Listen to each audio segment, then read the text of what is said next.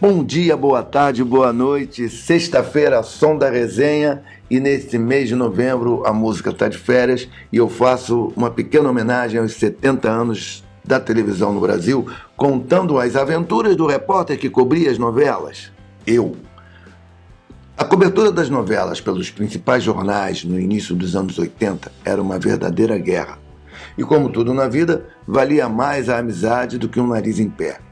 Sim, pois uma boa cena não levada para a redação significava problema para o fotógrafo.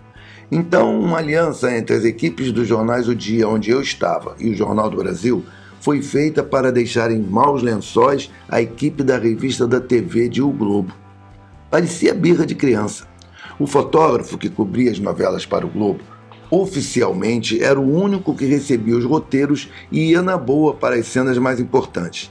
E digo único oficial porque eu também recebia, mas ninguém sabia disso. Muito menos ele, que aliás não era um cara legal.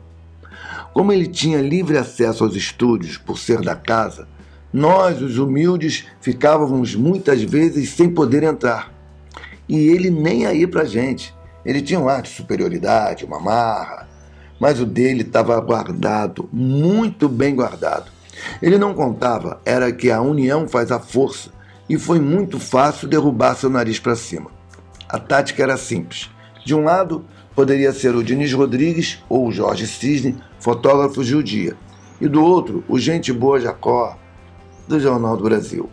Eu decupava cada roteiro e dividia as cenas entre eles. Um ia para a externa, o outro ficava no estúdio. E é claro, no final havia a divisão entre as equipes. Enquanto isso, o fotógrafo do Globo enlouquecia sem saber para onde ir. Até porque, vamos combinar, que ele era apenas um e, claro, não podia se multiplicar. Ou ia para o estúdio ou ia para a externa. Com isso, sempre ia faltar alguma cena importante. A gente se divertia com as caras emburradas que ele fazia nas segundas quando nos encontrávamos na emissora após os cadernos de TV do Dia e do Jornal do Brasil terem sido publicados no domingo. Mas aos poucos, o todo metido fotógrafo foi perdendo a empáfia e até ficou nosso amigo. E com o fim do suplemento de TV do JB, acabava também a nossa tática de perturbá-lo. Ah, ó, tem outra. Entrar no estúdio de gravação era um milagre. E nossos santos chamavam-se São Jorge Fernando, São Guel Arraes, São Wolf Maia e São Mar Mário Márcio Bandarra. Eles permitiam a nossa entrada, mas se era a novela do Paulo Biratã, éramos barrados. Uma vez, num sábado, toda a imprensa que cobria as novelas estava reunida na frente da emissora para tentar descobrir um assassino da novela Final Feliz. E ninguém passava. Até que o diretor Mário Márcio Bandarra convidou a imprensa para uma boa, ou melhor, uma furada. Deixou todo mundo na salinha de imprensa e não podíamos sequer chegar aos corredores. O que ninguém sabia é que eu já conhecia o nome do assassino do César Brandão, vivido pelo Roberto Maia. Era o França, personagem do José Augusto Branco. Um parceiro da produção me contou antes de entrarmos para a sala de imprensa. É assim, façam amigos. Quando fui para o Globo, passei a cobrir as novelas da Manchete e reencontrei um amigo que tinha trabalhado na Globo. Os capítulos continuaram chegando. Era uma maravilha. Mas, como todos sabem, o trabalho dos atores é viver personagens. E o ator pode ser qualquer um. O bonzinho, o malvado, o trabalhador, o mendigo, pode morrer, levar um tiro, pode matar, roubar, ganhar sozinho na loteria, namorar, casar ou fazer qualquer outra atividade. E muitas vezes ele é confundido nas ruas por seus personagens da TV, do teatro ou do cinema. Estas cenas podem ser engraçadas ou perigosas, quando as pessoas partem para a agressão. Mas hoje vou ficar com as engraçadas. E vou buscar em casa um exemplo de uma fã que vivia cada cena como se fosse a realidade. Minha saudosa avó Otília. Eu morei alguns meses com ela lá em Rio Bonito e foi muito divertido. Ao assistir às cenas em que a professora Raquel, Helena Ranaldi, era agredida pelo marido Marcos, o Dan Stubach, mas não tinha coragem de denunciá-lo à polícia, deixava minha avó revoltada.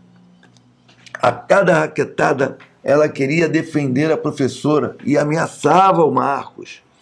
E por mais que eu dissesse que aquilo era uma brincadeira, que ele não batia para machucar e era o trabalho deles, não adiantava nada. Ela dizia: Que brincadeira nada, Marco. Esse homem é violento. Olha só o que ele faz com a mulher dele. É o trabalho? Deixa eu encontrar com esse Manuel Carlos, que eu falo para ele nunca mais dar trabalho para ele.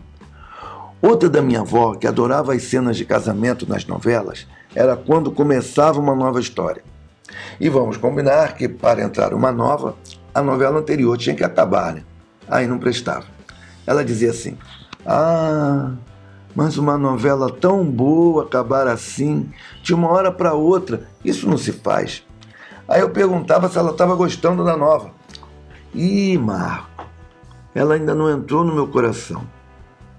Na hora do vídeo show, a coisa complicava. Quando aparecia alguma cena de um ator em outra novela, ela ficava confusa e não entendia nada. E olha só, de noite ele é tão bonzinho e agora é um ladrão malvado. Era melhor nem falar nada. E lá ia minha avó vivendo o seu mundo particular. Uma pena que ela já foi, né? Mas quantas donas Otílias existem por aí acreditando que os personagens existem? Muitas vezes até existem. Bom, esses três episódios foram apenas uma parte da minha homenagem aos 70 anos da TV no Brasil. Semana que vem vou bater um papo com Jorge Cisne, o fotógrafo das estrelas e que foi meu parceiro em várias coberturas da TV. Para terminar, uma historinha do Jorge.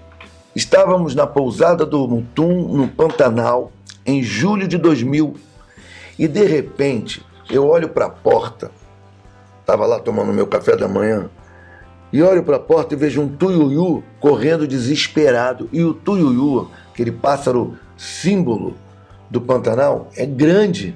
Então ele abriu as asas assim e saiu correndo, correndo mesmo. E quem vinha logo atrás?